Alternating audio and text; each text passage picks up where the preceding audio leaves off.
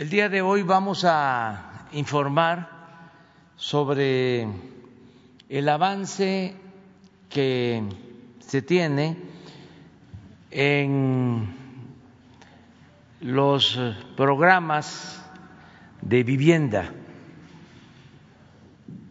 tanto lo que está haciendo eh, la Secretaría de Desarrollo Urbano, lo que está haciendo el Infonavit, el Fobiste,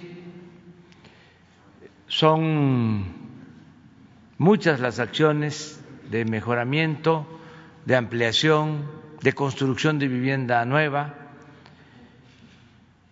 Esto tiene un efecto multiplicador porque se atiende a la gente para que mejore su vivienda, para que tenga una vivienda nueva y al mismo tiempo se generan muchos empleos. La industria de la construcción tiene esa virtud de que ocupa mucha mano de obra. También con estos programas se reactiva la economía desde los pueblos, en los municipios, las regiones del país.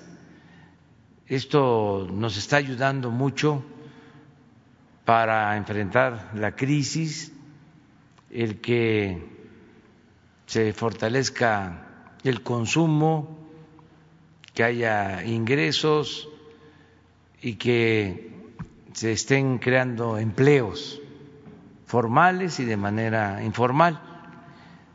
Vamos a, escuchar el, el informe que nos van a presentar. El propósito es que se sepa de este programa que se está aplicando para que también eh, se informe sobre los materiales de construcción,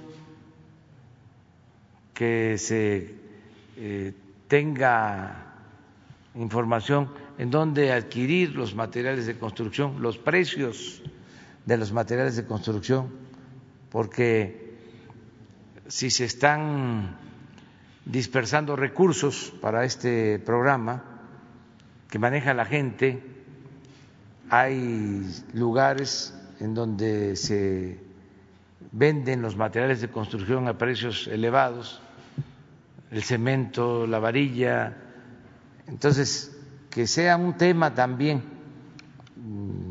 de dominio público, de conocimiento general y eh, el llamado a la gente que está recibiendo estos apoyos de manera directa, porque ya no hay intermediarios, para que se aplique el recurso en la vivienda. Hay otras necesidades, pero procurar que el crédito, el apoyo directo se utilice en la vivienda para lo que se entregó el apoyo, ya sea ampliación, ya sea un mejoramiento de vivienda o la construcción de vivienda nueva, que no se utilice el recurso para otras necesidades, que las hay, pero que este, si se combinó de que era para vivienda, tiene que destinarse ese recurso con ese propósito.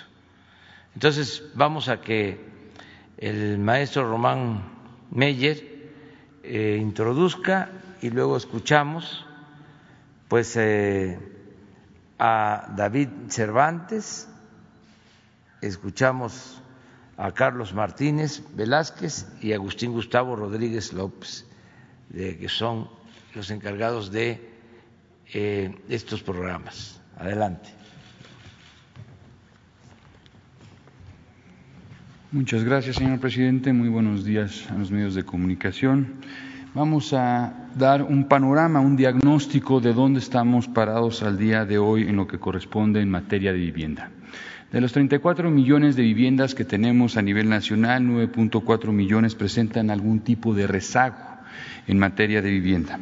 Ese tipo de rezago en un 79%, prácticamente un 80%, se está concentrando en materias precarias, en materiales precarios de la construcción de esas viviendas, eh, o 2% drenaje y un 20% hacinamiento en dichas viviendas. ¿Cuáles son las acciones que se requieren para poder atender este rezago, este 9.4 millones de eh, viviendas que tienen un rezago? Mejoramientos y ampliaciones, eso es lo que, digamos, eh, la gran mayoría de los mexicanos que viven en estas circunstancias requieren para poder solventar este problema. ¿Y dónde están concentrados? Como podrán ver en el mapa, en la parte inferior del dicho mapa, el 41 al 71% de estas acciones de, de hacinamiento y rezago habitacional, la gran mayoría se están concentrando en los estados del centro y sur del país. Es muy importante tomar esto en consideración porque, como lo que ha instruido el señor presidente, la mayoría de las acciones en, materia de autoproducción de vivienda desde el gobierno federal se están llevando ya en estas zonas geográficas. Siguiente lámina. Ponemos esta lámina como un ejemplo de lo que vino pasando en sexenios pasados o administraciones pasadas. Esos son datos del Infonavit 2017 y ustedes podrán ver cómo eh, el total de acciones de, eh, colocadas por el Infonavit estuvieron concentrados en los estados del norte del país.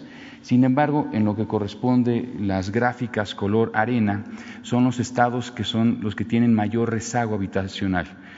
¿Esto qué quiere decir? Que la demanda y la oferta no estaban eh, siendo eh, vinculadas en anteriores administraciones y es por eso que el hacinamiento, que los problemas habitacionales fueron eh, acrecentándose en ciertas regiones del país. Siguiente lámina, por favor. Ahora, ¿qué estamos haciendo en estrategia de autoproducción o para poder atender este rezago en dichos estados? El Gobierno federal, en coordinación con instituciones como el Infonavit o Fobiste, han ya al día de hoy puesto en marcha más de 363 mil acciones de autoproducción. Ese es el número global que hemos ya al día de hoy, a un mes prácticamente del cierre del año, por un monto de inversión de 21 mil millones de pesos. Y también cabe la pena resaltar que nos estamos concentrando en estas acciones también en los estados donde habíamos presentado anteriormente el rezago. Entonces estamos atendiendo las zonas que históricamente han tenido este rezago en materia de vivienda. Siguiente lámina. Eh, y por último, en mi intervención en las estrategias de autoproducción podrán ver en la parte superior aquellas acciones que llevan a cabo el Gobierno federal, lo que es el Programa Nacional de Reconstrucción con 12.000 acciones, a través del Programa Mejoramiento Urbano, la Comisión Nacional de Vivienda, en el Programa Emergente de Vivienda que hemos anunciado anteriormente, lleva a cabo ya la implementación de 165.000 acciones en materia de mejoramiento o ampliación de vivienda y el Programa de Vivienda Social 14.900 acciones. Asimismo, ya las diferentes instituciones, el Infonavit, Fobista y Sociedad Hipotecaria Federal, llevan un total de 175.000 acciones en materia de autoproducción. Esto es lo que genera ese total de 365.000 acciones al día de hoy que se están llevando a cabo a nivel nacional. Muchas gracias, señor presidente. Sería cuánto.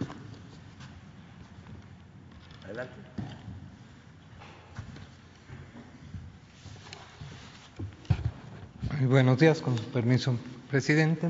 Podemos ver la primera lámina. En este caso se trata de los programas con los que se apoya a la gente mediante subsidios. Estos no son créditos. Y estos programas los está llevando a cabo la SEDATU junto con la Comisión Nacional de Vivienda.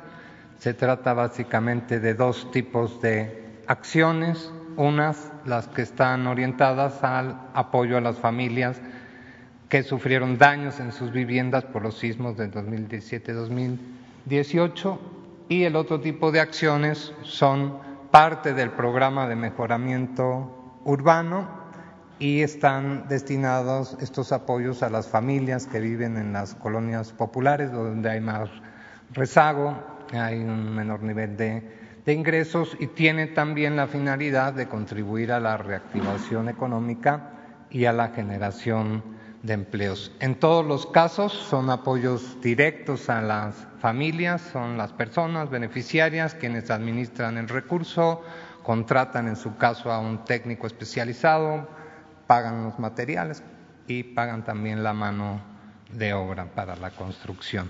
Podemos ver la siguiente. ¿En dónde se están aplicando estos programas? Bueno, como podemos ver en el mapa, en el color ocre, son los estados en donde se están aplicando estas acciones, son 17 entidades, 225 municipios y están concentradas el 95% de estas acciones en las entidades y municipios del centro sur sureste del país, que como vimos en el diagnóstico que presentó el secretario, es la región del país en donde se concentra el rezago y donde además habitan las familias que no son, o la mayoría de las familias que no son derechohabientes del Infonavit o Fobiste, y como se trata de subsidios, pues está enfocado precisamente estas acciones apoyar a esas familias.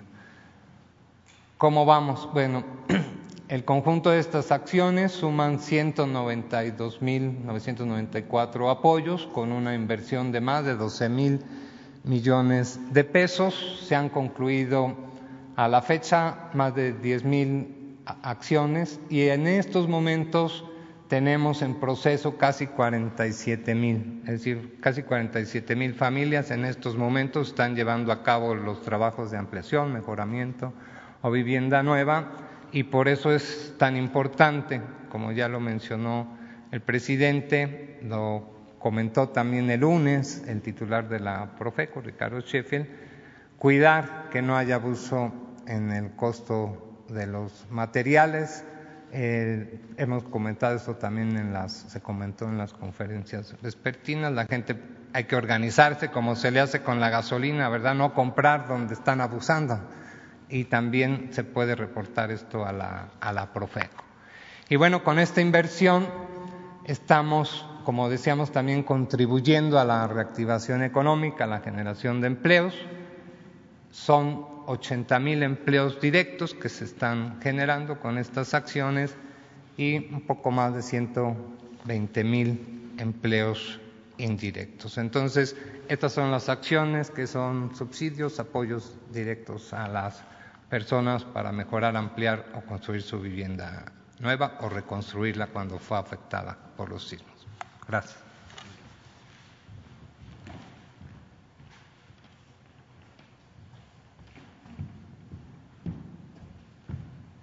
Permiso, señor presidente. En lo que respecta a los créditos directos para la autoconstrucción, el programa Construyes están los créditos especiales, raíces, tu casa te espera y los créditos tradicionales de la construcción. En créditos directos se han otorgado un total de siete mil créditos equivalente a casi siete mil millones de pesos, produciendo 116 mil empleos en todo el país. Todo esto desde el 25 de abril del presente año. Se implementó Fovista Emprendedor para, para, apoyar a las pequeñas y medianas empresas del sector de la construcción. Con Foviste para Todos se puede obtener hasta 4 millones eh, 800 mil pesos con una tasa del 8.35% y con un CAT del 9.3. Es el más bajo de todo el país. El objetivo de tu casa en la ciudad es el de fortalecer eh, una vivienda de interés social inclusiva, asequible y de calidad dentro de la ciudad al impulsar la construcción en todo el país. Con esta acción de vivienda se demuestra que sí se pueden hacer las cosas mejor, bajando la especulación en costos de la vivienda y suelo intraurbano que por muchos años se dejó en manos de intereses privados. La que sigue, por favor. En este año, el programa de otorgamiento del crédito 2020 se incrementó en un 4% tanto en monto de créditos como en créditos otorgados. Con esto se otorgaron 46.500 créditos hasta 54.000 créditos, con una derrama económica de 36.600 millones de pesos. La que sigue, por favor. Con recursos del fondo, más los cofinanciados, en total en el 2020 se otorgaron 46.500 créditos por un monto de 44.500 millones de pesos, lo que ha generado 743.000 empleos a nivel nacional.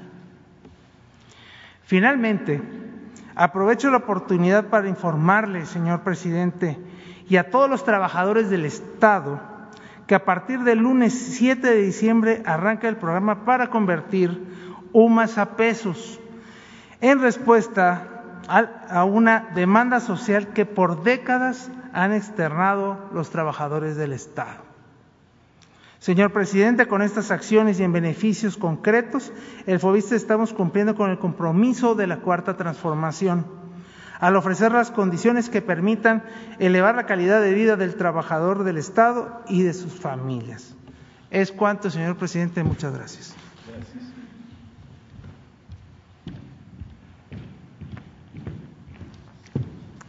Gracias, presidente. Con su permiso, les informo en la que sigue que hemos hecho en lo que va del año hemos otorgado 415 mil créditos y nos vamos a enfocar precisamente a los de mejora y ampliación de vivienda, que además es algo que presentamos aquí mismo en mayo pasado en esta conferencia. En la que sigue tenemos los créditos de mejora, recordarle a la gente que pueden sacar sus créditos de manera directa, 125 mil pesos, donde los trabajadores pueden utilizarlos para comprar materiales, para contratar también a personas que les ayuden a hacer su vivienda. Son créditos que generan empleos eh, directos y que la gente puede elegir en un esquema de pagos fijos cuándo y cómo quieren pagar eh, su crédito. Es un crédito muy flexible que invitamos a la gente que puedan eh, utilizarlo para construir, para mejor, este es el de mejora de vivienda, para mejorar su vivienda, que lo soliciten hasta 125 mil pesos. En la que sigue tenemos el crédito de autoconstrucción, este lo iniciamos en octubre pasado en el estado de Oaxaca, 528 mil pesos, se le dan directo a la familia y ellos deciden eh, cómo administrar el dinero, cómo llevar a cabo su obra, eh, pueden también decidir quién realiza su obra, pueden contratar, fuimos ahí con, vecinos de Oaxaca y, por ejemplo, contrataban al vecino. Esto es un asunto de hacer la economía desde abajo y poder aplicar eh, los recursos de manera directa por parte del Infonavit, 528 mil 528 mil pesos como, como tope máximo del crédito y la gente puede elegir hasta 10 años para pagarla, dependiendo de cómo les acomode mejor en su eh, flujo eh, mensual de gasto. Y finalmente recordarle a la gente que el ahorro que tienen en el Infonavit es de ellos eh, y que nadie les puede decir cómo usarlo, porque luego resulta que hay eh, algunas personas, desarrolladores, intermediarios inmobiliarios que les dicen, si no lo ejerces conmigo, ya lo vas a perder. Eso es falso. Eh, recordar a la gente que es crédito de ellos, o sea, ese ahorro genera un crédito que estamos atendiendo a población que antes no atendía el instituto, ya lo decía el secretario Meyer, parte de la transformación tiene que ver con revertir el rezago histórico de atención de la vivienda y finalmente todos los créditos, todos los trámites en Infonavit son gratuitos y pueden solicitar toda la información que necesiten para ejercer con libertad eh, su derecho al crédito instituto y recordarles eh, también a todos los trabajadores que lo utilicen para vivienda. Ya nos lo decía el presidente, este fondo es para vivienda y eh, la utilización correcta del fondo hace que el fondo se mantenga con salud financiera y los pagos que hagan los trabajadores significan créditos hacia el futuro porque da sustentabilidad al fondo. Cualquier denuncia de mala práctica lo pueden denunciar ahí al 800 008 3900 y sería todo, señor presidente. Pues esa es la información. A ver.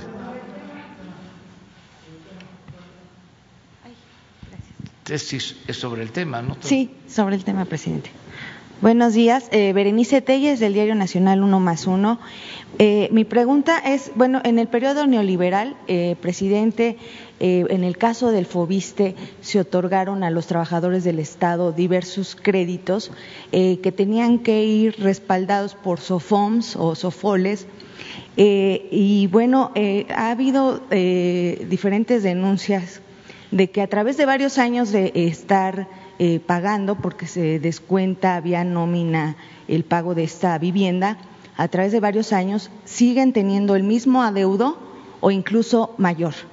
Y bueno, eh, ¿qué decir de aquellos que dejan de cotizar en el FOBISTE porque, bueno, pues ya no trabajan en el, en el sector eh, de gobierno y tienen que hacer sus pagos por fuera, incrementa el costo de la vivienda eh, o de los intereses y eh, pues es casi impagable esta, esta deuda para algunos trabajadores.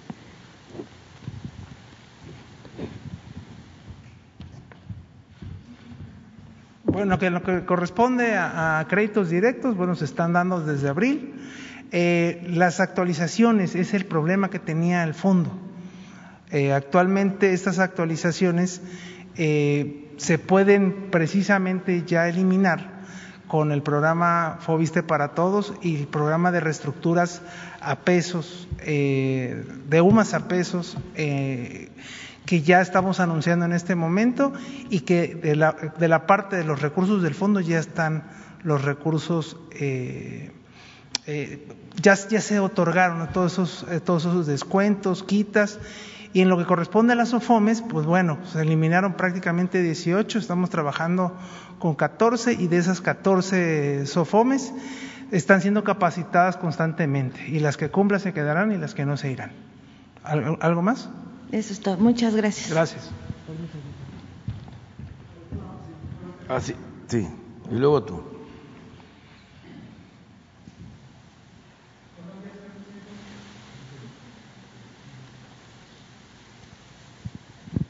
Buenos días, señor presidente. Alberto Marroquín Espinosa, de JF, Informa desde Cancún, frecuenciacat.com y desde mi portal y informativo es ahora m.com.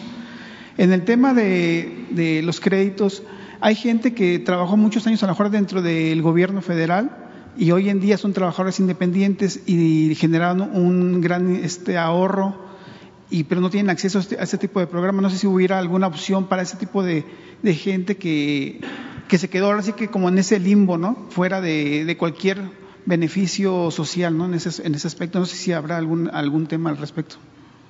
Bueno, este, no sé si ustedes puedan responder, Infonavit, y eh, para la población en general eh, hay un programa de vivienda, pero a ver a los que este,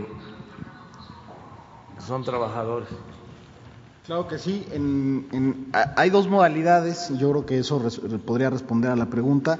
La primera son trabajadores que, por ejemplo, cotizaron en el Estado como trabajadores de gobierno y luego pasaron al sector privado.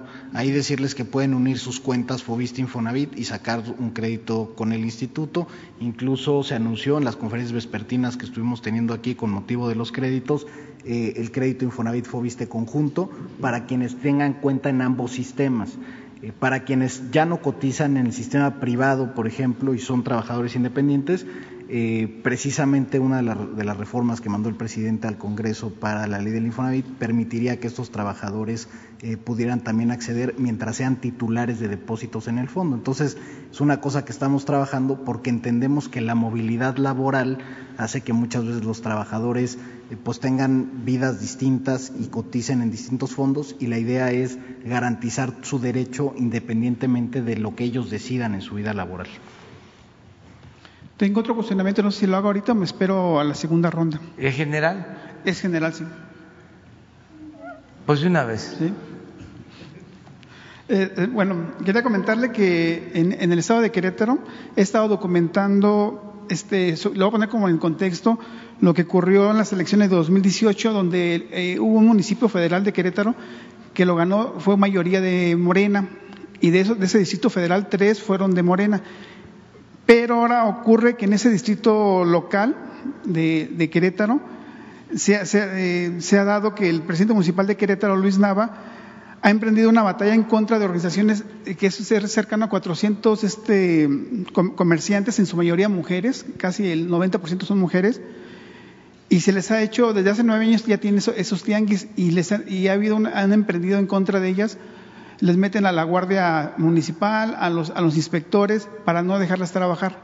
Y, y, es, y es como se ve como que fuera una acción en contra de la gente que, que en su momento votó en favor de, de usted en el, en el 2018. Ese municipio fue muy, muy reconocido porque fue muy de Morena, ¿no?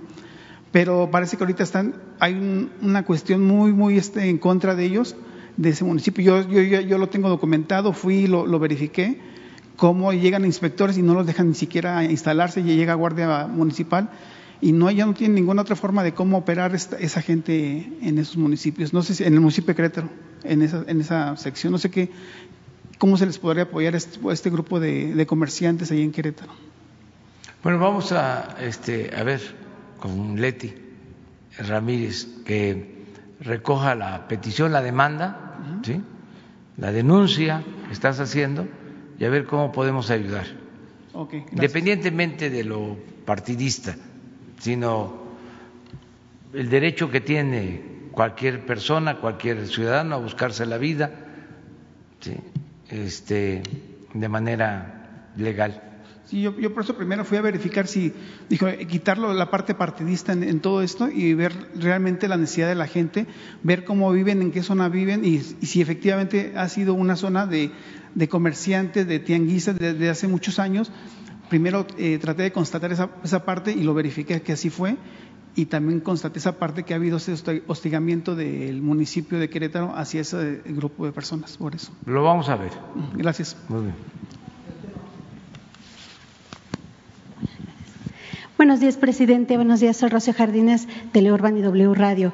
Eh, preguntarles acerca del tema, eh, dos asuntos. ¿Cómo ha, estado el resultado de las personas que han pedido ayuda ante esta situación del COVID y que no han podido pagar sus créditos? Eh, ¿Cuántas personas solicitaron esta ayuda y cómo va pues este tratamiento? Y también saber qué está pasando con las viviendas que han sido tomadas, sobre todo por agrupaciones como Antorcha Campesina y otras, donde pues la gente sigue pagando sus créditos y no está viviendo en esas casas porque ya fueron tomadas antes de que ellos pudieran cambiarse. Esto sobre todo en Tecama que está pasando. Gracias. ¿Ustedes? ¿Sí? Es en Tecámac, ¿no? Básicamente. Si me permite, presidente, respondería también la primera sobre el caso de, de COVID. Tuvimos habilitado desde abril hasta agosto la posibilidad de que los trabajadores que perdieran la relación laboral eh, pudieran pedir prórrogas sin intereses de sus créditos de hasta seis meses. Ahí se beneficiaron cerca de 300 mil personas que solicitaron estas prórrogas. Y por otro lado, tuvimos empleos que se mantuvieron en, en la planta laboral del sector privado, que eran 100 mil, pero que las empresas entraron en paro técnico. Es decir, es un proceso que está en la Ley Federal del Trabajo, pero se, permitía a las empresas llegar a un acuerdo con la representación de los trabajadores o con los trabajadores en lo individual de tener una reducción salarial. Esto es algo que se dio eh, sobre todo en las plantas maquiladoras del norte. Y lo que hicimos ahí fue que si nosotros descontábamos el crédito cuando al trabajador le habían eh, afectado su salario precisamente por la, por la pandemia, pues imagínense cómo, cómo dejaríamos al trabajador en cuanto a liquidez. Entonces hicimos ahí un programa para que todas las empresas que anunciaran un paro técnico tuvieran una suspensión de cobros y una vez que se reactivara o se abriera la planta, eh, porque ya muchas plantas están abriendo, ya están recuperando empleos en el país, pues se pudiera ya cobrar de manera normal. En total, 450 mil trabajadores en estas dos modalidades eh, obtuvieron algunos de los apoyos del caso de COVID. En el caso de, de, las viviendas invadidas, efectivamente tendríamos que revisar si pertenecen a, o la titularidad del crédito está dentro del instituto y si, pues, digamos, señalar que un acto ilegal como ese, pues se tendría eh, que, que, denunciar y en su caso eh, ver con, la, con, los vecinos, quienes sean titulares de crédito, que son titulares de la propiedad, eh, pues que mantengan la propiedad. Sí, se han dado en, en Infonavit y también en Fobiste sobre okay. todo. Sería lo.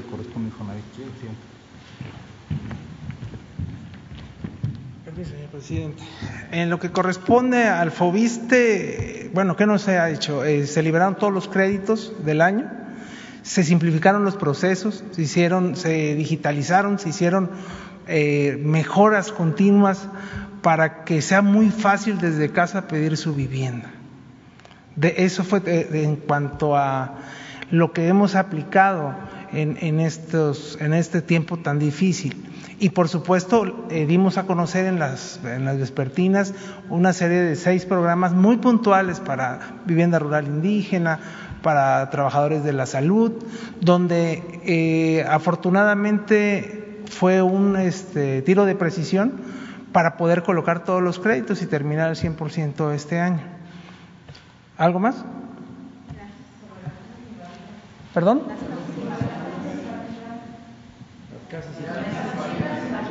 Bueno, en, nuestros, en, nuestro caso no tenemos casas invadidas. Recordar que los trabajadores del Estado, este, pues tienen un acceso a una mucho mejor vivienda porque sus montos son más elevados. Eso le permite al trabajador estar dentro de la mancha urbana y contar con todos los servicios. ¿Ustedes podrían ayudar a las personas afectadas podrían ayudar a las personas afectadas o viste en caso de que, en este caso, por ejemplo, el Estado de México, las autoridades locales han hecho caso omiso o pareciera que estuvieran hasta coludidas? Se, está apoyando a todos en, cuanto a, los, por ejemplo, los trabajadores del Estado, los recursos de, su sueldo ser estable, en que nadie se despidió por instrucciones del presidente, entonces los recursos fueron, fueron dados. En el caso de que hubiera sido así, eh, recordar que tenemos hasta un año para que puedan eh, ponerse al corriente y por supuesto tenemos un programa de... Perdón, es que creo que no he entendido, es que es una preocupación en general. Eh, sí hay casos como los que ustedes plantean. Primero, de muchos departamentos abandonados, unidades habitacionales abandonadas y también este, invasiones. Eso lo tienen ustedes bien eh, analizado, diagnosticado y pues aquí Román nos va a explicar. Lo que están planteando es qué hacer en el caso de las invasiones, es decir, de que los departamentos que pertenecen a trabajadores, a personas, están invadidos por organizaciones eh, que actúan de manera ilegal y este, afectan eh, a las personas que legítimamente les corresponden estos eh, departamentos. Es un acto, desde luego, ilegal que hay que proceder y se tiene que hacer. Pero a ver, ¿qué nos informa de esto, Roma? Muchas gracias, señor presidente. Sí, efectivamente, muchas viviendas a nivel nacional se encuentran invadidas, pero por un motivo particular, se encuentran abandonadas. En el país tenemos aproximadamente 650 mil viviendas abandonadas. Eso quiere decir prácticamente la zona metropolitana de Puebla. Esa es la dimensión eh, de los datos que nosotros tenemos. Ahora, ¿qué estamos haciendo en relación a este tema?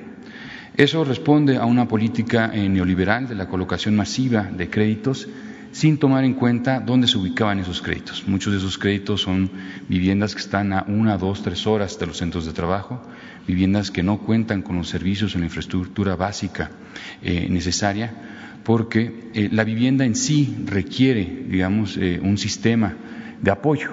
¿Eso qué quiere decir? Los servicios, los equipamientos, los espacios públicos que sustenten la vida comunitaria. Hoy en día eh, hemos venido colaborando con el Infonavit en un programa de recuperación de vivienda abandonada y la meta al término del sexenio eh, que nos hemos puesto de forma conjunta con el director de Infonavit es la recuperación de 175 mil viviendas abandonadas a lo largo del país. Ahora, ¿cómo vamos a hacer ese trabajo? Entonces, eh, el programa eh, se centra en la recuperación no solamente de las viviendas como un elemento individual, porque si simplemente recuperamos la vivienda, la volvemos a pintar, colocar, poner la cancelería correspondiente, se va a volver a abandonar. Entonces, el programa consiste en recuperar secciones importantes urbanas de estos conjuntos que han perdido, eh, digamos, eh, viviendas en un efecto donde un vecino empieza a abandonar o se va, otro vecino se va y se empiezan a, abandonar como efecto dominó las cuadras enteras. Entonces, eh, lo que nosotros buscamos en ese programa es poder terminar el sexenio yéndonos a donde tenemos la mayor concentración de viviendas abandonadas, haciendo un plan maestro que dictamine no solamente la recuperación de la vivienda, pero la recuperación del parque, de las manzanas, de las cuadras, de las calles, de los servicios básicos, si se requiere una escuela, que se vuelva a implementar una escuela en esa colonia. Entonces es parte del trabajo que venimos haciendo desde el Gobierno federal en este programa que la meta de los 650 mil viviendas abandonadas a nivel nacional es la recuperación de 175 mil. Ese es, digamos, el universo factible que se puede llevar a cabo. Sería cuánto, señor presidente. Gracias, presidente. Preguntarle en temas generales, si me permite. A ver, nada más, es muy importante este tema. Imagínense 600 mil viviendas o departamentos abandonados. Eh, ¿Por qué? Bueno, por la corrupción que imperó durante todo el periodo neoliberal. Hay que estarlo recordando porque no se internaliza todavía en toda la población, la mayoría sí, pero todavía hay quienes no asimilan el daño tan grande que causó la política neoliberal y la corrupción en el país hay que estar refrescando eh, la memoria. ¿Se acuerdan de los anuncios que hacían los gobiernos de un millón de departamentos y de no sé cuántas unidades habitacionales? Y metidos en los negocios de construcción de unidades habitacionales, políticos, familiares de políticos. Me da pena, pues, decirlo aquí, pero ya la gente imagina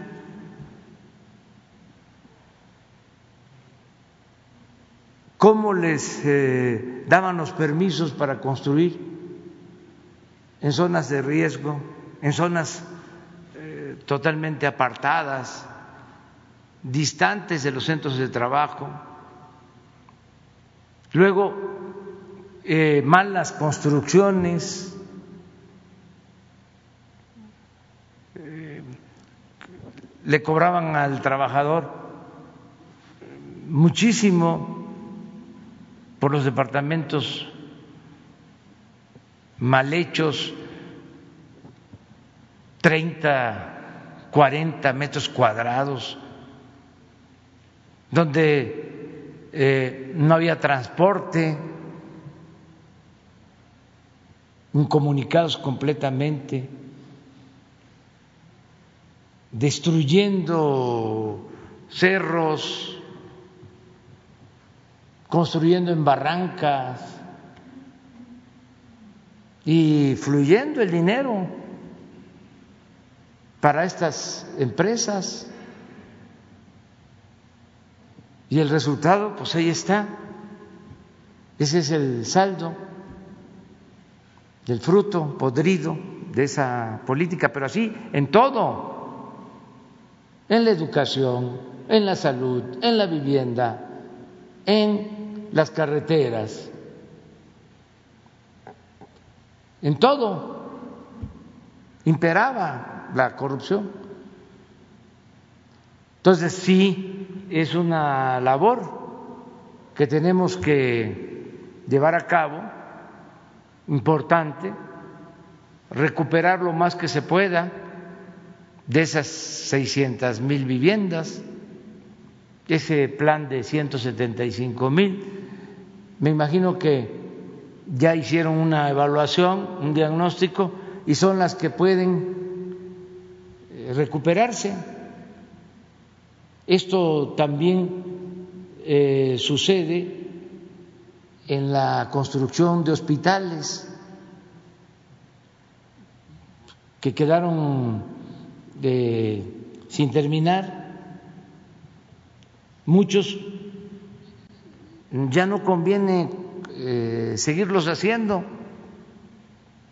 porque eh, no tienen los cimientos eh, adecuados, se hicieron en barrancas.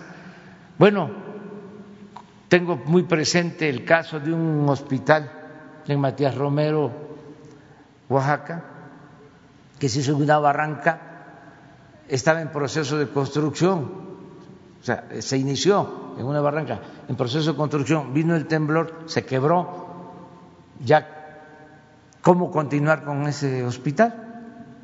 Hay que buscar la forma de hacer un hospital nuevo, ampliar el hospital del IMSS Bienestar que está en Matías Romero,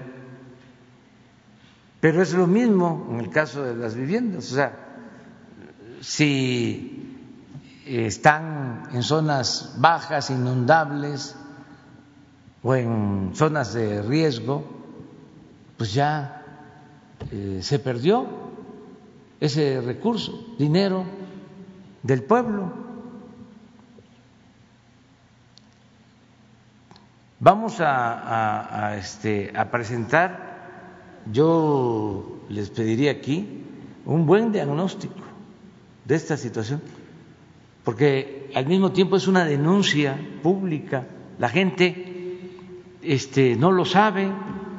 Ustedes dicen de eh, Estado de México, pues claro, ahí hay miles de departamentos porque hicieron este, al por mayor departamentos en Iztapaluca, en Tecámac, eh, toda este, la zona eh, conurbada con esas características y en todos lados.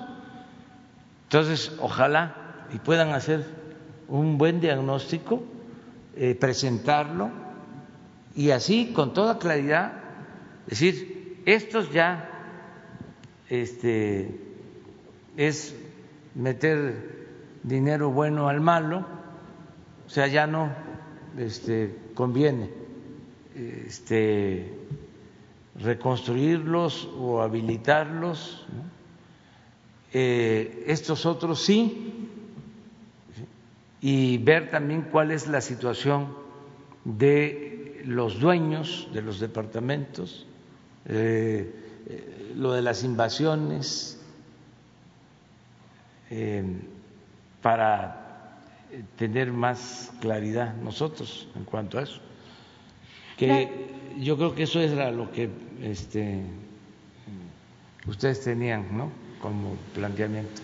Sí, presidente, gracias. También en otros temas, como usted bien ha comentado, que ya empezó este calor electoral y que este, obviamente van a seguir las denuncias y demás. Se ha hecho una denuncia por parte de un candidato ciudadano a la alcaldía de Chihuahua, Fermín Ordóñez, quien eh, pues denunció ante la ido al gobernador de la entidad, a Javier Corral y al senador Gustavo Madero eh, por el presunto desvío de 20 millones de pesos. A ver si usted sabe algo al respecto, qué opina y también pues por último saber eh, si nos puede comentar sobre esta renuncia de Alfonso Romo, este pues se da en medio de algunos comentarios de que él ha hecho críticas a su administración, donde envió un mensaje de que pues está eh, queriendo gobernar en una economía que se está, eh, está más por abajo que por un crecimiento. Muchas gracias.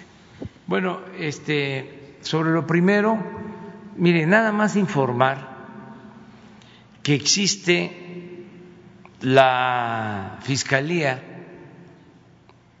para atender delitos electorales, porque es importante que se sepa. Si le preguntamos a los ciudadanos este,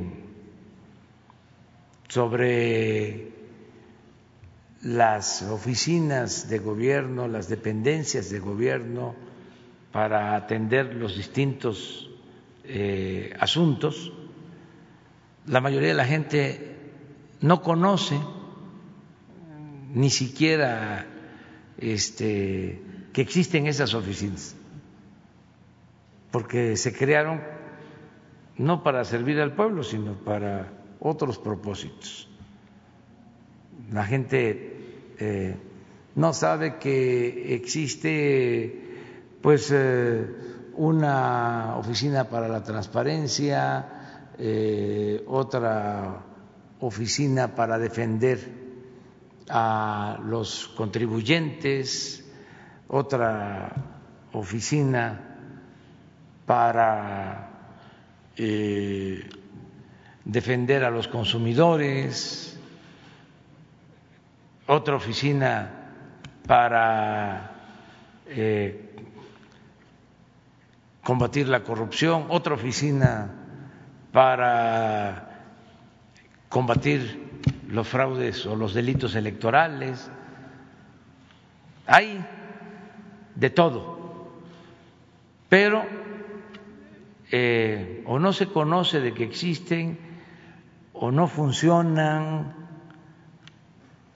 y hay que ir informando sobre estas eh, oficinas que existen para atender los distintos problemas que se presentan hay eh, una fiscalía para eh, denunciar delitos electorales y también ya los delitos electorales son delitos graves. Entonces, esa fiscalía depende de la Fiscalía General de la República. Existe esa fiscalía eh, para combatir delitos electorales y existe otra fiscalía para combatir la corrupción en la Fiscalía General. Entonces, ahora que vienen las elecciones, si se sabe de que están comprando votos, de que están utilizando dinero del presupuesto para favorecer a candidatos, a partidos, hay que denunciar.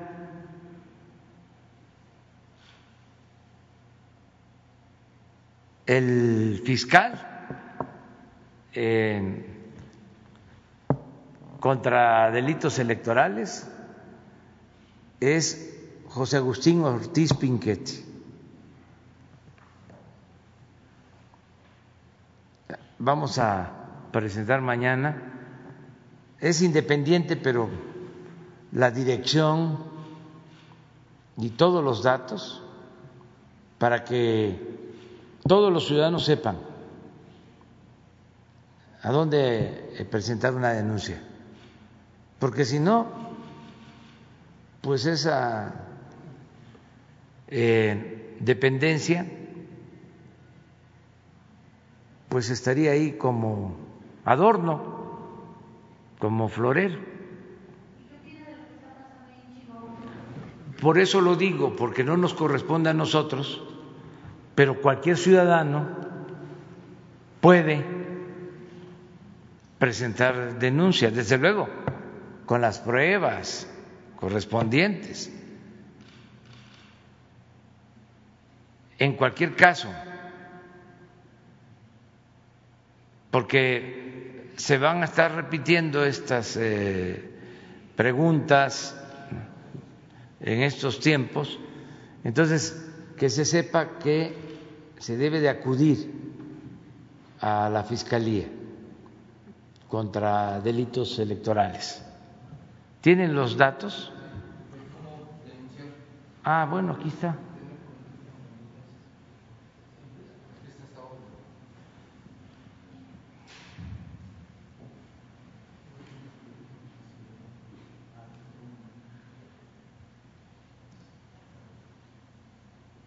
Nada más. Sí.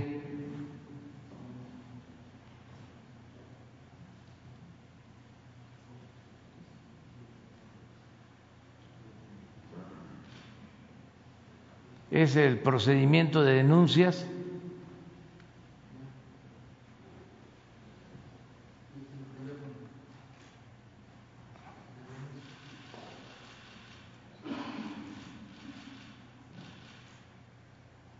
Vamos a, a estarlo repitiendo, nada más con propósito de garantizar el derecho a la información, porque no nos corresponde a nosotros.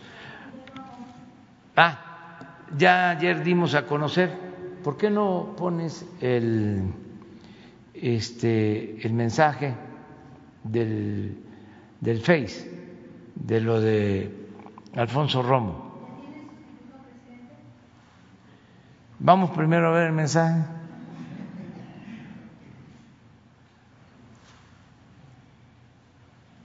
Porque eh, si no este, se lee el mensaje, este, se especula, se cae también en, en conjeturas, ¿no?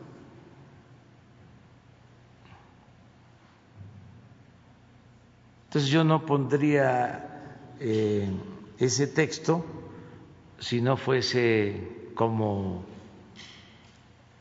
son las cosas. ¿no?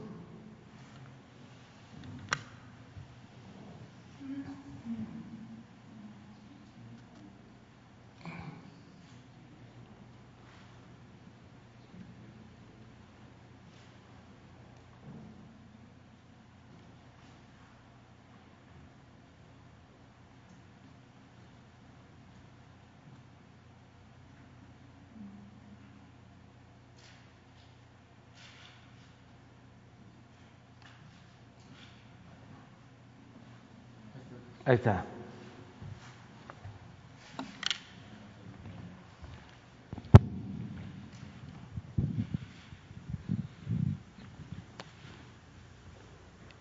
Alfonso Romo dejará la coordinación de la oficina de la presidencia, pero seguirá siendo mi principal enlace con el sector privado. Lo cierto es que fue funcionario público solo por tratarse de nosotros. Él nunca eh, había aceptado trabajar en el gobierno, ser funcionario público, pero como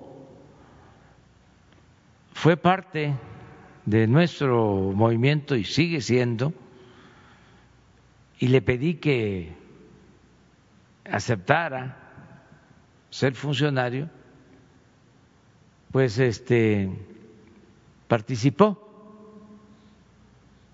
como encargado coordinador de la oficina de la presidencia.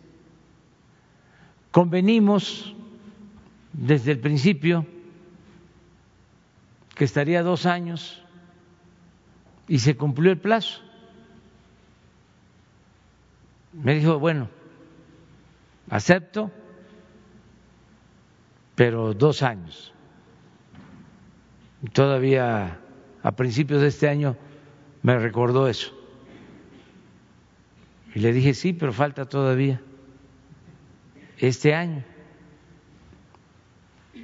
Y se cumplieron los dos años. Poncho está más en mi visión de que lo importante no es el cargo, sino el encargo. Esto porque me va a seguir ayudando nos va a seguir ayudando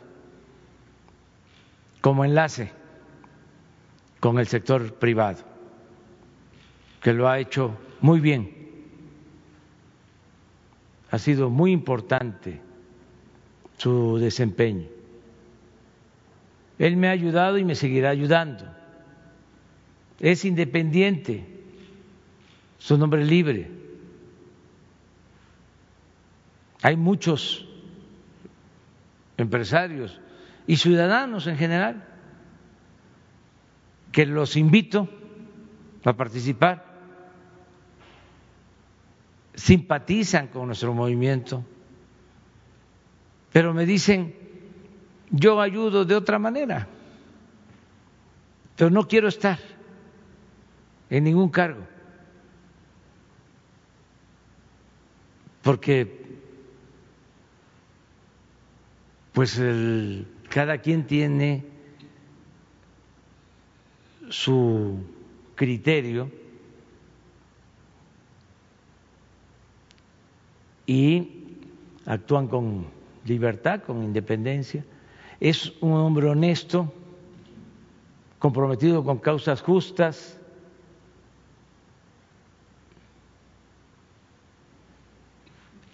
Él es eh, bisnieto de Gustavo Madero, trae en la sangre su vocación democrática, porque no hay que olvidar lo que hizo Francisco y Madero y Gustavo Madero. Lucharon por la democracia y los dos fueron sacrificados. En el caso de Gustavo, de manera vil, fue torturado, asesinado, cuando el movimiento revolucionario, por los militares y políticos conservadores respaldados por los fifís de entonces. Es un grupo de jóvenes de las clases altas, los fifís, que actuaban como pandilleros, quemaron la casa de el presidente Madero y este celebraron por las calles, salieron en sus carros por las calles de la ciudad a celebrar cuando se cometieron los asesinatos tanto de Gustavo Madero como de su hermano Francisco. Entonces, ese es el antecedente. Es mi amigo. Nunca olvidaré, y esto tiene que ver mucho con la historia que acabo de contar de sus familiares, que fue el primero de los empresarios en adherirse al movimiento de transformación. Porque ahora es distinto, ¿no? Pero imagínense hace 10 años, esta foto es de entonces, es tiempo atrás, es en mi casa, que es la casa de él y la casa de ustedes. Este nos eh, conocimos antes porque me acuerdo que la primera entrevista que tuve con él fue un departamento ahí por el metro Zapata, ahí vivía, ese era mi domicilio,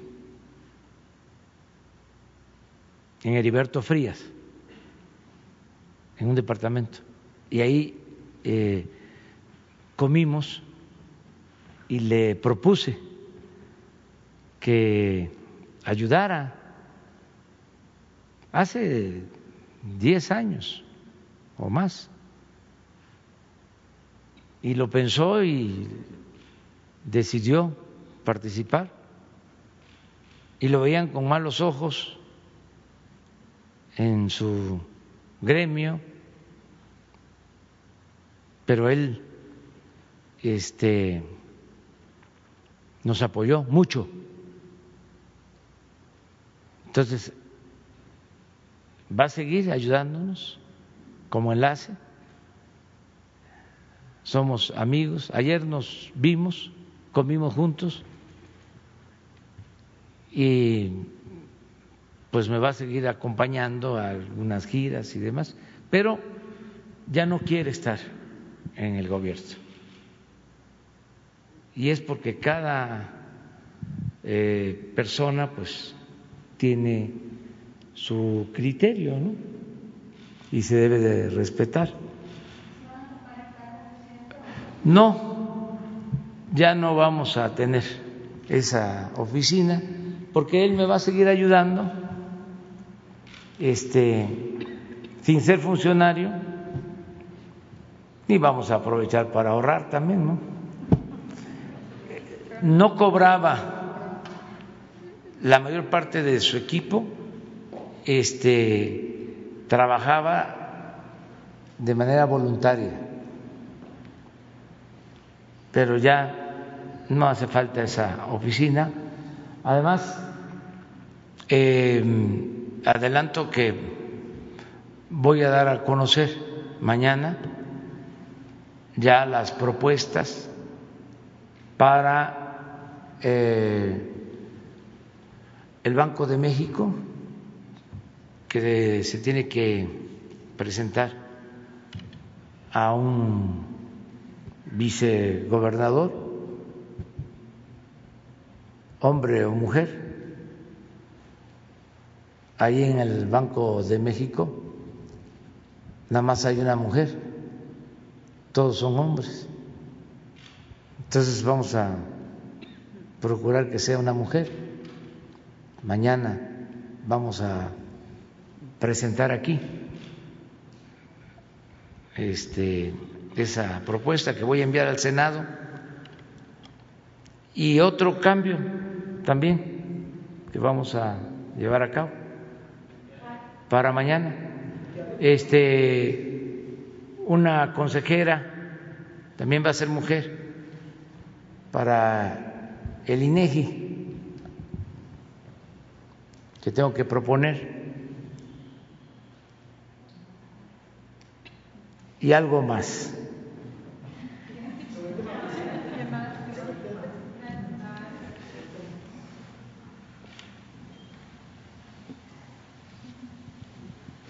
¿Qué tal, presidente? ¿Cómo está? Buen día, buen día a su equipo. Carlos Guzmán de Aba Noticias. Eh, una pregunta relacionada con el tema y otras dos más, si me permite. La primera, eh, se ha mencionado desde hace semanas y la gente está bastante contenta y buscando cuándo va a ser este famoso día que se apruebe esta iniciativa para que la gente que ya no cotiza al Infonavit eh, tenga eh, el apoyo de un crédito. Finalmente hay gente que, como decía por aquí la compañera, cotizó durante años a regímenes como el Fobiste y como en el caso de, del Infonavit, pero ya no trabaja por la pandemia. Hay mucha gente que quedó desempleada, pero tiene su dinero guardado ahí y está esperando esta oportunidad de que no sean a los 60 años, sino se pueda finalmente la reforma eh, dar ¿Cuándo sería esta reforma y si se mantiene en los términos que la mencionó? Es la reforma.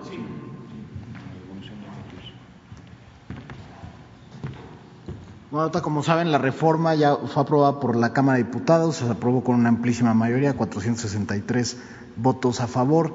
Eh, y ahorita está en el Senado de la República, se turnó a Comisiones Unidas de Vivienda, Trabajo y Previsión Social y Estudios Legislativos Segunda y se prevé que eh, pase igual sin ningún tipo de mm, controversia, precisamente porque se hizo el acuerdo tuvimos una reunión con el presidente, eh, quienes forman parte del Consejo de Administración del Infonavit, y se esperaría que, que pasen este periodo legislativo de sesiones para que ya el año que viene la ley nos pone 120 días para sacar todos los reglamentos. Ahí se va a trabajar de manera tripartita con el sector empresarial, con el sector patronal, y se van a sacar las reglas en, los términos de la ley en estos 120 días y se mantienen los términos. O sea, el, el acuerdo fue mantenerla como el presidente la mandó porque tiene este espíritu de inclusión financiera que, que vinimos a hacer o presentar hace unos días aquí, presidente. Pero la pregunta es si, si contempla Y- la iniciativa y- lo de los créditos. Efectivamente, eh, uno de los puntos más importantes de la reforma es que quien tiene derecho es quien sea titular de depósitos en el fondo, sin importar la relación laboral vigente en ese momento. Hoy las reglas prevén que solo aquellos que tengan la relación laboral vigente pueden solicitar un crédito, aunque haya titulares de, de depósitos que no tengan relación vigente. Eso es lo que cambia la ley de fondo y por eso hablábamos de que es una, una reforma de amplia inclusión financiera, porque va a permitir a todas estas personas acceder a opciones crediticias debido a que son titulares de depósitos ante el fondo. Eh, la segunda, ah, Yo quiero aprovechar que eh, primero agradecer a los legisladores, que son los que están este, pues, eh, discutiendo, analizando y en su caso aprobando estas reformas. Y este,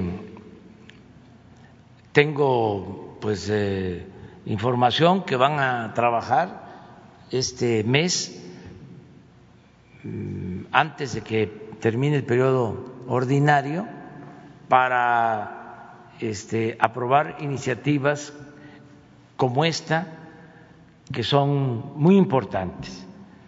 Está pendiente para su aprobación la reforma para mejorar la situación de las pensiones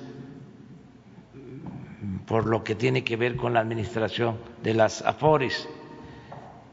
Eh, acuérdense de que el sector empresarial aceptó, y esto hay que reconocerlo, aumentar el pago de sus cuotas para que los trabajadores eh, puedan eh, jubilarse con un mejor ingreso, porque la reforma de 1997 este, estuvo muy mal este, concebida eh, y si no se hace esta modificación, cuando empiecen las jubilaciones, a partir del 97, el- esto para el 2024, 2025, 27, ¿sí? Eh, los, con esa este, ley los trabajadores eh, alcanzarían cuando mucho la mitad de su salario, ¿sí? si no es que menos. Entonces, esa iniciativa está en eh, el Senado, eh, en el Congreso, ojalá y se apruebe, y lleva una ventaja, que es lo que ha generado un poco de polémica, pero yo estoy seguro que los que administran las AFORES eh, van a aceptar que es una nueva realidad. Eh, se está proponiendo que se bajen los costos de administración para que el trabajador también se beneficie, porque se cobraba mucho, se cobra mucho en México por la administración de los fondos de pensiones, si se compara con otros países. Y la iniciativa lo que está proponiendo es que se cobre lo que en promedio se cobra en Estados Unidos, en Chile y en Colombia, que son eh, tasas más bajas, que se cobre eso en promedio, eh, porque ahora es mucho lo que se eh, cobra, pero no solo este año, han venido cobrando mucho desde hace varios años. Así es. Entonces, se está ahora eh, haciendo este ajuste en beneficio de los trabajadores. ¿Cuáles son las ventajas para quienes administran las AFORES? Bueno, primero, que se les garantiza que ellos van a seguir manejando estos fondos. Este, no hay eh, estatismo, es decir, que eh, regrese el sistema de antes, de que era el Estado el que administraba las pensiones. Decidimos que sigan eh, estas administradoras, pero que no abusen y que se estandarice, que se cobre lo que eh, se cobra en otros países, que no este, mm, sean este, abusivos en cuanto al cobro de este, estas eh, eh, de estos fondos, del manejo de estos fondos. ¿Y qué otra ventaja? También de que se van a poder invertir estos fondos para el desarrollo del país. Entonces, para que también se beneficie el trabajador en donde puedan obtener eh, porcentajes más altos por el manejo de sus fondos, de su dinero. Entonces, esa iniciativa está. La otra que está también es la de eh, la subcontratación, para que no haya abusos que no haya simulación este, y que no se afecte a los trabajadores. Entonces sí tienen trabajo en la Cámara. Eh, la segunda es con relación a un tema general. Hace algunos días José Heriberto Cantú de Andar eh, nos envió una carta dirigida para usted. Se la vamos a dar a Jesús si nos permite, es, eh, él está denunciando que el 31 de diciembre del año pasado fue despedido de su trabajo eh, como su coordinador de los programas de bienestar de servidores de la Nación por parte de José Ramón Junior Gómez Leal, delegado en Tamaulipas, es el caso en Tamaulipas. él le dirige una carta a usted para ver si puede intervenir, ya que este personaje menciona que fue directamente por orden de usted que se le pedía el cargo a él. Es una persona que ha estado con usted luchando desde hace muchísimos años y le pide su intervención. Menciona que el delito eh, por el cual se le pidió el cargo y fue destituido fue el estar apoyando a la población y no acudir a las juntas que se tienen regularmente en ese tipo de programas en, la parte de Ciudad Victoria, pero sí le pide su intervención y este, está mencionando también que otra de las causas fue que este personaje este, eh, fue, más bien, él ha denunciado que eh, utiliza un programa que se denomina Jóvenes por eh, un Tamaulipas Sustentable para reclutar a jóvenes con el único fin de impulsar su candidatura. Usted sabe que hay algunos delegados que están buscando malamente utilizar los programas de la 4T para impulsar cuestiones personales. No sé si tenga alguna respuesta a este, a este Bueno, que vemos de qué se trata. Este, y se analiza la situación de esta persona, ¿sí? Que le entregues tú a Jesús los datos. La carta. Y la tercera tiene que ver con Veracruz, con Jalapa. Hay un proyecto muy importante que el gobernador que está buscando impulsar que es un tren eh, ligero en la parte de Jalapa.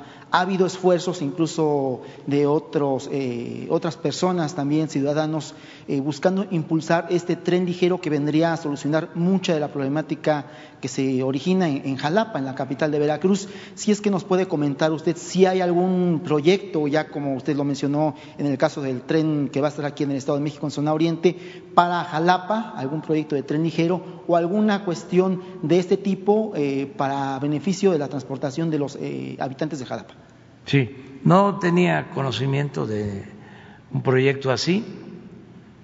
Es probable que lo esté impulsando el gobierno del Estado, pero seguramente, ahora que ya lo estás planteando, eh, va a informarnos y en todo lo que podamos nosotros ayudar lo vamos a hacer. Si eh, tienen ellos ese proyecto y si es viable, este, claro que hace falta, ¿no? En todos lados. En Jalapa este, hay problemas de congestionamiento de tráfico en las calles. En una ocasión hasta se llegó a proponer la construcción de un segundo piso este, en Jalapa por los problemas viales, pero este, yo estoy seguro que Cuitláhuac debe de tener un programa con este propósito. Lo vemos.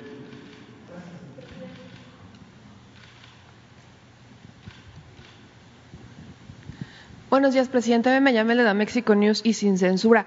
Eh, presidente, retomo brevemente el tema de Chihuahua porque eh, no es el único tema que hay por allá, ¿no? Usted ayer dijo que no se reuniría, no se reuniría con los gobernadores de la Alianza Federalista porque va mucho por el tema electoral, pero, pues lamentablemente, eh, aunque ellos dicen que no todos son elecciones, predican lo contrario.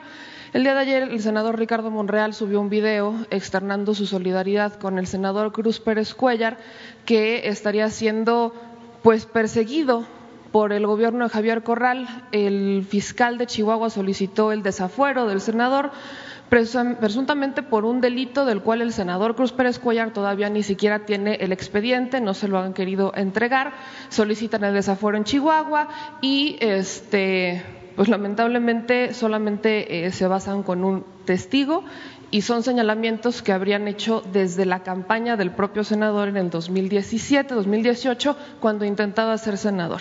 Este caso también en Chihuahua, pues la misma, o sea, prácticamente la misma intención del gobernador va con la alcaldesa de Chihuahua, que desde su propio partido también tiene el, es más o menos el mismo contexto, no entregan los expedientes para hablar sobre el caso y se sabe que el gobernador Corral ha intentado incidir en el Poder Judicial. Hay audios que incluso se habrían publicado hace tiempo donde le daba línea a magistrados en el Estado. Eh, el gobernador Barbosa sugirió hacer un bloque anti, o sea, otro bloque de gobernadores antifederalista. ¿Qué opinión tiene sobre este caso en Chihuahua y cree necesario que se haga un bloque de gobernadores antifederalistas? Pues yo, eh, acerca de esto último, no creo que sea este necesario no este, me meto en estas cosas, soy respetuoso de la decisión que tomen los gobernadores, pero no este, creo que eso ayude, el eh, agruparse en bloques, más si el propósito es de tipo político electoral. Yo sí no tengo duda porque siempre digo lo que pienso, de que ese agrupamiento mm, que se creó de gobernadores, eh, lo fundamental es lo político electoral, porque no hay este, ninguna razón. Lo de las participaciones federales, pues en vez de estar este, haciendo denuncias deberían de estar presentando una iniciativa de reforma a la ley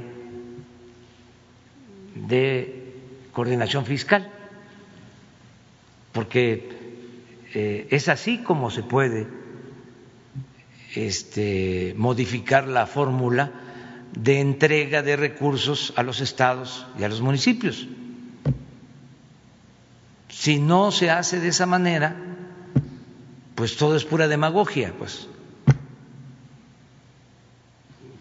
No es serio. Entonces, este vienen las elecciones ahora y van a haber pues denuncias, pues eh, hoy aquí primero lo de la denuncia en contra de Gustavo Madero. Me preguntan sobre eso, ¿no? Tú acabas de decir de la denuncia en contra del senador Cruz Pérez Cuellar. Cruz Pérez Cuellar. Que quiere su desafuero. Y también de la denuncia de la presidenta municipal, ¿no? De Chihuahua. Los tres, según el informe que tengo, por lo que leo en los medios, no, como dice el Universal, por estar espiando este, a opositores o metiéndome en cosas que no me corresponden, sino por lo que esté en los medios. Los tres son precandidatos a gobernadores de Chihuahua. Entonces,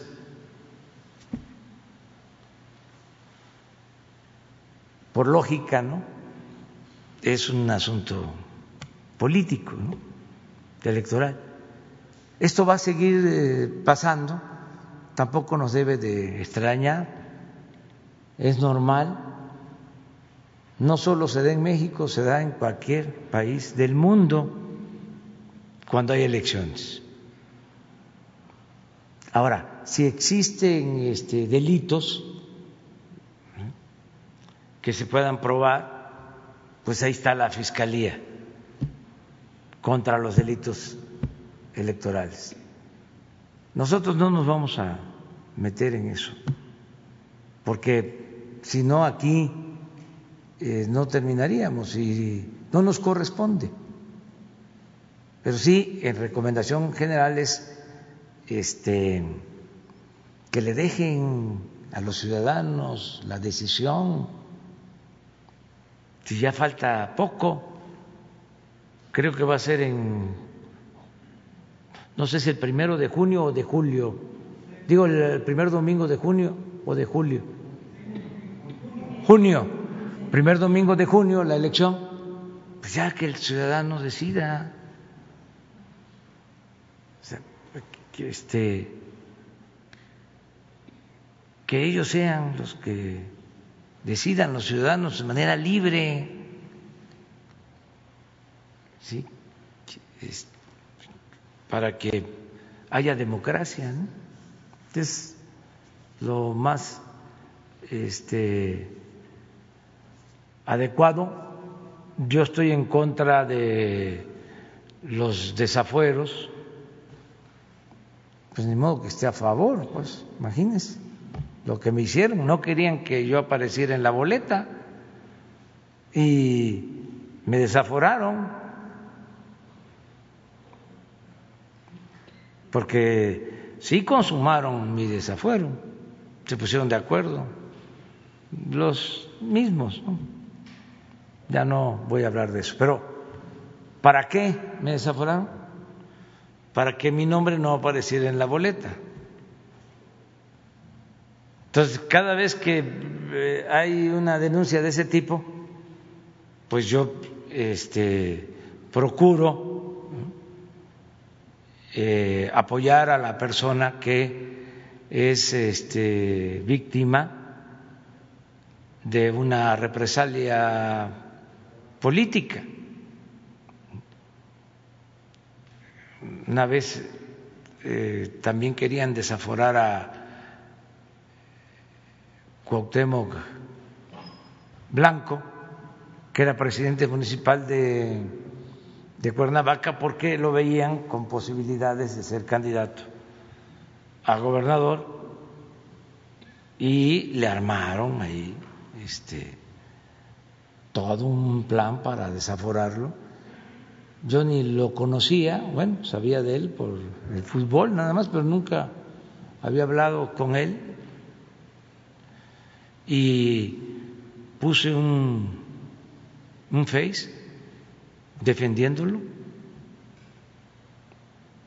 porque pues era este con propósitos de eliminarlo para que no participara. Entonces eso no, es hasta de mal gusto eso. Y hay que eh, dejarle al pueblo que decida y no hay que tenerle miedo al pueblo. Que sea la gente la que decida. Ya, ¿quién va a ser el gobernador de Guerrero o de Chihuahua o de Michoacán, donde van a haber elecciones. Por otro lado, presidente, eh, la Fundación General Gutiérrez Rebollo, encabezada por el abogado César Gutiérrez Priego, ha publicado que tiene 233 casos de elementos militares procesados y sentenciados en México con, fabricación de pruebas y torturas por la extinta Policía Judicial Militar.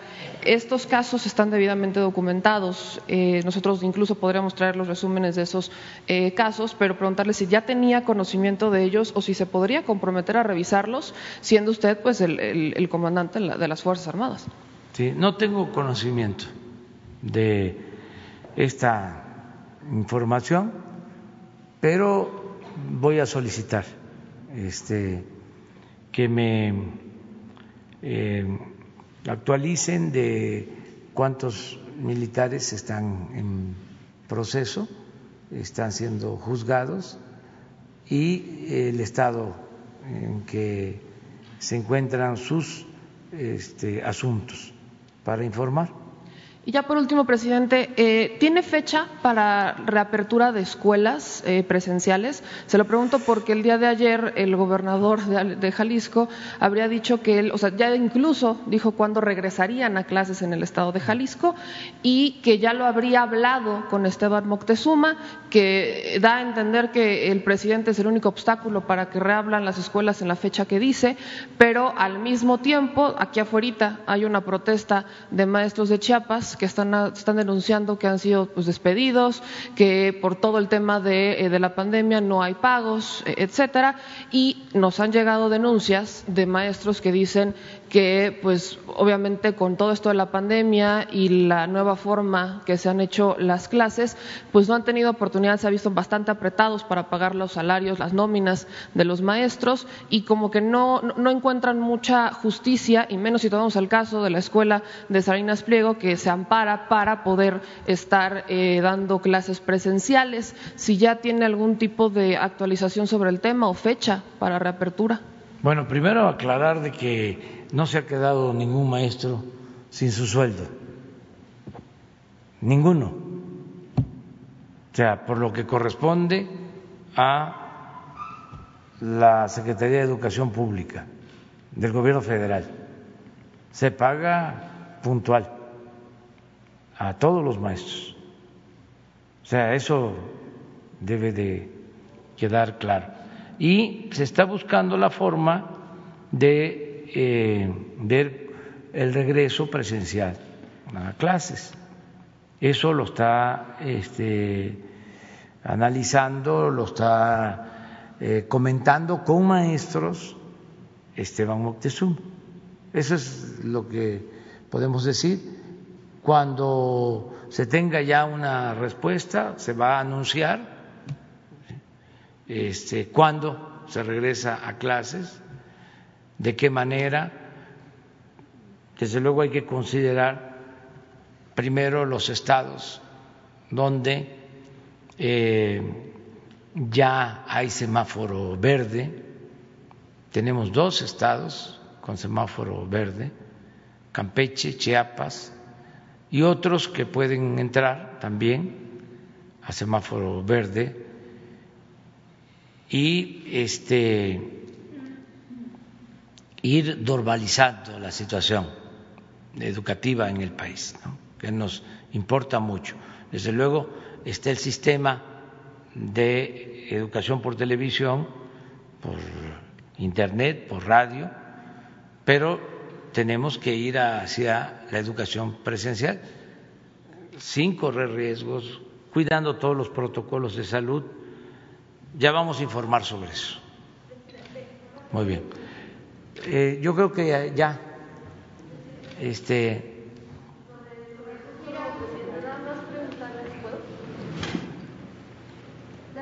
Sobre el caso de Alfonso Romo, preguntarle eh, si no tiene que ver con el asunto de lo que se había dispuesto en torno también a que personas que tuvieran un alto rango en el gobierno no, no pues, estuvieran eh, impedidas de eh, estar en la iniciativa privada hasta por 10 años después de que dejaran el cargo. Si tiene que ver con esto, sobre todo porque es una situación en la que el argumento precisamente de que quienes estuvieran en, el, en la administración pública eh, pues después se incorporaran a algún tema de, iniciativa privada, bueno pues Alfonso Romo es empresario, pues tuvieran acceso a información reservada saber si tiene que ver con esta situación. No, no tiene nada que ver con eso.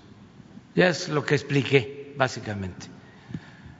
Pues mañana nos vemos. Presidente, pero eh, nada más preguntarle esta información también que da el INEGI en torno a la desaparición, bueno, a, que han cerrado más de un millón de comercios y que todavía se espera el cierre de muchos más en los próximos meses. Esto viene desde mayo de 2019 hasta la fecha y, y bueno, sumando por supuesto también el tema de la pandemia. Pues ya hemos informado de cómo vamos recuperándonos poco a poco. Lo dije en el informe este, en abril, pues eh, cayó la economía, mayo, junio, julio, y empezamos la recuperación a partir de agosto y vamos avanzando. Este, hay que ver el dato del INEGI, a qué mes se refiere. Te pregunto. ¿A la fecha? Ah, no, pues no conozco el, el informe. Tengo otros datos. ¿Mande? ¿Les preocupa el dato que da el INEGI? ¿Les preocupa este dato que da el INEGI? No, no, porque este, yo tengo información de que no se nos ha caído el consumo, de que estamos recuperando los empleos, no tenemos escasez de alimentos, no hay carestía de la vida, no hay devaluación del peso, no nos hemos endeudado, no han aumentado los impuestos. Lo dije hace dos días y lo repito ahora, vale menos la gasolina hoy el primero de diciembre del 2018, cuando entré. Entonces, ahí vamos avanzando. Les decía yo que este, lo más difícil, lo más triste, porque pues no depende eh, solo de nuestras acciones, que nos estamos aplicando a fondo es lo de la pandemia. Eso sí, este, es muy triste y complicado, aunque ya se está avanzando en tener la vacuna. Si me preguntan eh, cuál es el problema principal que ha enfrentado la pandemia. Y con mucho dolor, porque hemos perdido eh, vidas humanas de muchas personas, de amigos, de familiares, esto es muy doloroso. y estamos trabajando para eso. Este, ya se firmó el convenio con Pfizer para tener la vacuna lo más pronto posible. Espero que antes de que finalice el año ya tengamos la vacuna, ese es mi deseo. Se está trabajando en ese propósito. Lo segundo, pues es la crisis económica. Ahí estoy este, optimista porque la fórmula que estamos aplicando nos está dando resultados y vamos saliendo. Eso es más eh, manejable. Y lo tercero, pero allá muy lejos, pues son los conservadores, que no dejan de estar atacándonos. Nos atacan un día y el otro también. Este, pero eso, como lo dije en el informe, es consustancial a la democracia. No creo en el pensamiento único ni en el consenso, menos cuando se está en un proceso de transformación. Imagínense cuántos este, vivían al amparo del poder público y medraban, no se sentían los dueños de México pues no les gusta que ahora se gobierne para todo el pueblo, que todos los mexicanos sean tomados en cuenta. Y otros que ni siquiera es por intereses económicos, sino porque tienen un pensamiento conservador. Y pues no les gusta que yo diga que por el bien de todos primero los pobres, o no les gusta que estemos en contra del racismo, porque ellos se sienten de sangre azul.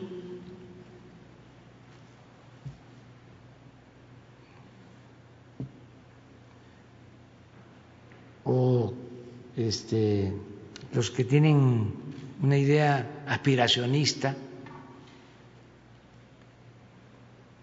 y actúan este, de manera clasista, o los que piensan que hay solo un habla, un lenguaje y como yo este, hablo como en mi tierra, con mucho orgullo, y hablo despacio, no hablo de corrido, ni como las heces, o las digo de más, no les gusta. Además, apenas si terminé de milagro, la licenciatura. Y hay quienes son posgraduados, con maestría, con doctorado, además estudiaron en el extranjero. Yo no hablo inglés, soy de Tepetitán, Macuspana, Tabasco, que me da mucho gusto. Pero eso es otro tipo de cosas. Eh, y eh, vamos saliendo. Pero sí lo más difícil, lo que duele más es lo de la pandemia. Este, lo económico vamos a salir. O sea, México tiene una situación especial. Es de los países con más futuro en el mundo para que lleguen inversiones, para que se generen empleos, porque tenemos garantizado el acceso al mercado más importante del mundo, la relación comercial con Estados Unidos, con Canadá, es muy importante. ¿Mande? Ya la aprobaron en Inglaterra y este y ahora el día 10 al parecer se va a analizar y en su caso se va a aprobar en Estados Unidos el día 10 y yo espero que días después ya se apruebe este y empecemos ya la distribución. Eh, se nos consideró porque en mi viaje a Washington hice ese planteamiento al gobierno de Estados Unidos, al presidente Trump y al vicepresidente. Y ellos este, ayudaron, facilitaron para que México este, este fuese tomado en cuenta eh, y contara con la vacuna. Por eso el acuerdo de ayer con Pfizer es eh, importante. Sí, el ejército este, y la marina estamos ya definiendo toda la operación. El martes les van a informar tanto el secretario de Salud como el subsecretario, o sea, el doctor Alcocer, el doctor Hugo López Gatel y también el secretario de Relaciones Exteriores, ya el martes próximo, de cómo está el organizado lo de la distribución para la vacunación, quiénes van a ser primeros. Desde luego estamos procurando de que todos puedan ser vacunados, va a ser universal, gratuita la vacuna. Tenemos este, disponible el presupuesto, contamos ya con 20 mil millones de pesos para este propósito, pero lo que se requiera, tenemos los recursos. Nada más es que se apruebe este que se cumpla con las medidas de sanidad básicas y este, a vacunar de acuerdo a un plan que van a presentar el martes los eh, servidores públicos. ¿Mande? El dato de era hasta septiembre de este. Ah, hasta septiembre. De mayo de 2019 a septiembre de este año. Sí. sí, puede ser, porque la recuperación eh, en empleos, por ejemplo, comenzó en agosto. Todavía en julio perdimos tres mil empleos. Y ya en agosto eh, se recuperaron un poco más de 90 mil. En septiembre, 120 mil. Y octubre, que no está ahí, fueron más de 200 mil los que se recuperaron. O sea que no, no llega lo del INEGI a octubre. Entonces, pero vamos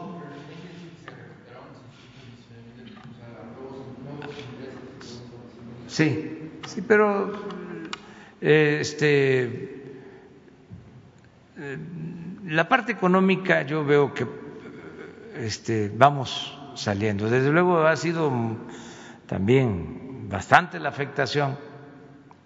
Es que en cuatro meses, marzo, abril, mayo, junio, y también les decía yo tres mil de julio, fueron un millón ciento cincuenta mil empleos formales los que se perdieron. Más, ¿cuántos informales? Entonces ahora llevamos recuperados como 560 mil.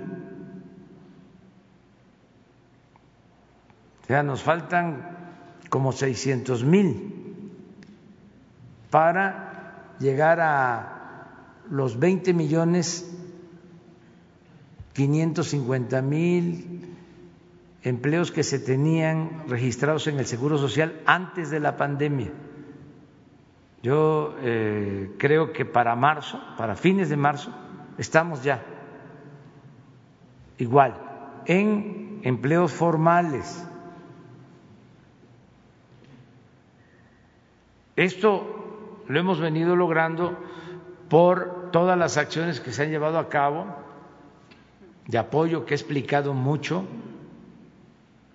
Tengo ya el informe de las proyecciones de noviembre de remesas. El día primero se dio a conocer el resultado de octubre en remesas. Crecieron. Y noviembre van a crecer 12%. Es un fenómeno,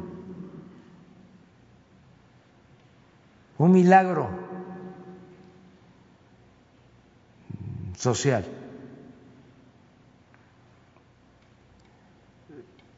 Sí vamos incluso a pasar los 40 mil millones de dólares de remesas. Este récord. Y también nos ha ayudado el que se ha equilibrado lo de eh, el cuidado por la pandemia, las medidas que se han tomado, con la economía.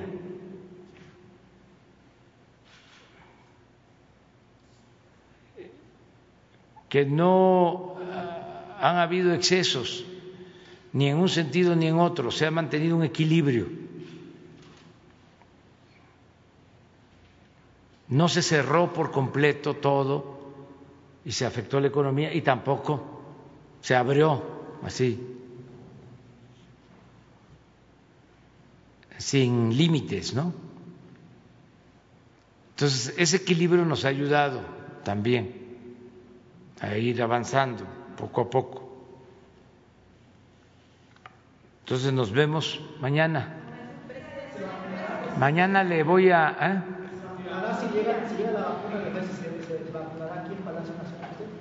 Sí, pero depende si me corresponde. Porque si eh, se decide, que yo creo que eso debe ser lo primero, pero hay que esperarnos a que los este, especialistas nos informen. Si se decide que tiene que ser a los médicos y a las enfermeras que están salvando vidas, no le toca al presidente.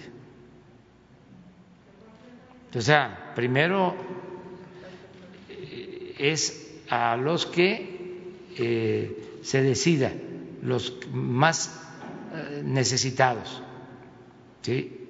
Este, yo podría entrar en el grupo de enfermos mm, crónicos por mi hipertensión. Sí, y también por la edad. O sea, es vulnerable, población más vulnerable.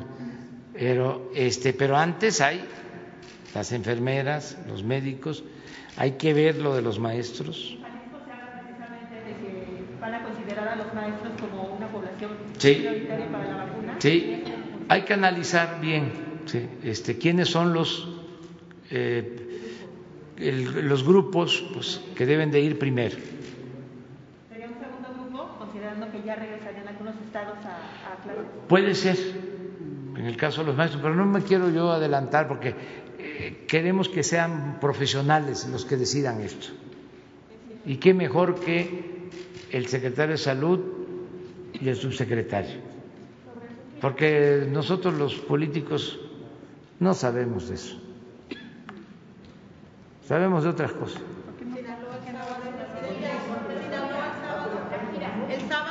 ¿El vamos de gira el viernes, el sábado y el domingo. Vamos a terminar la gira de eh, Nayarit y Sinaloa. Bueno, nos vemos mañana.